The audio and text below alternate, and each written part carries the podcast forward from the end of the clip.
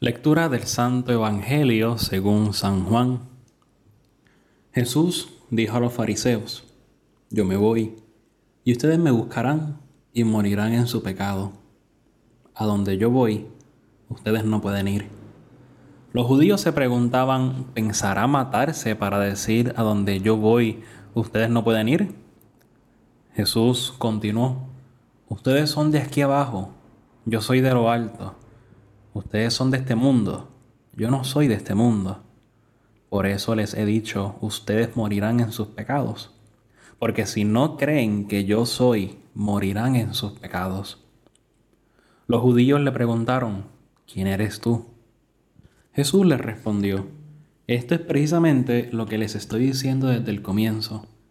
De ustedes tengo mucho que decir, mucho que juzgar, pero aquel que me envió es veraz y lo que aprendí de él es lo que digo al mundo. Ellos no comprendieron que Jesús se refería al Padre. Después les dijo, cuando ustedes hayan levantado en alto al Hijo del Hombre, entonces sabrán que yo soy y que no hago nada por mí mismo, sino que lo que el Padre me enseñó. El que me envió está conmigo y no me ha dejado solo, porque yo hago siempre lo que le agrada. Mientras hablaba así, muchos creyeron en él. Palabra del Señor. Gloria a ti, Señor Jesús. Hermanos, estamos ya en la quinta semana de Cuaresma. Ya se acaba este tiempo fuerte que la iglesia nos regala, en el cual deberíamos poner la casa en orden, poner nuestra vida en orden, retomar lo que hemos abandonado en nuestro plano espiritual y así prepararnos para la Semana Santa y más aún para el, Sagrado Trido Pascual, en el cual celebraremos de manera muy especial ese misterio pascual de Cristo, su pasión, muerte y resurrección para la salvación de todos y cada uno de nosotros.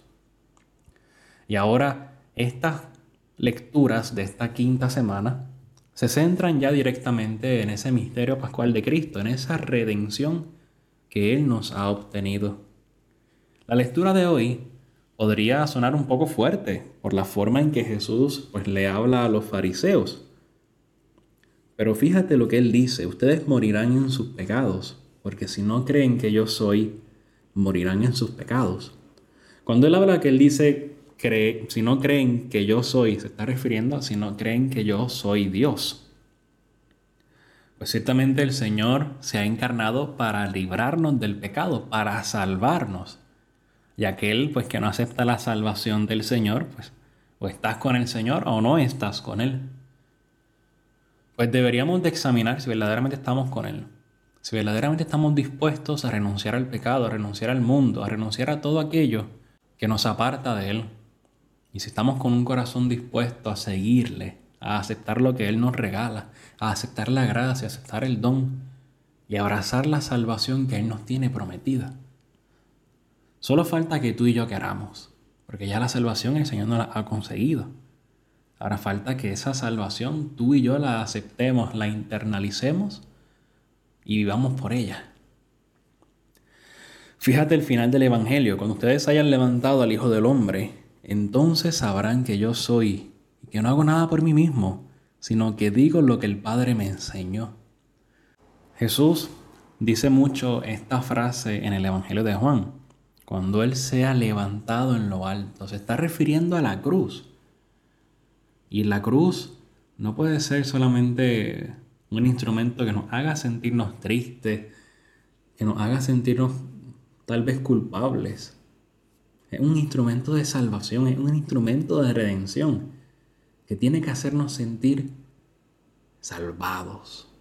Y que cada vez que miremos el crucifijo, veamos ahí nuestro pecado, porque el Señor ha redimido todo pecado, no redimió solamente los pecados de hace dos mil años. El Señor redimió los pecados del mundo entero, de todas las edades. Porque ese sacrificio redentor, ese calvario, se sigue actualizando cada día por medio de la Eucaristía.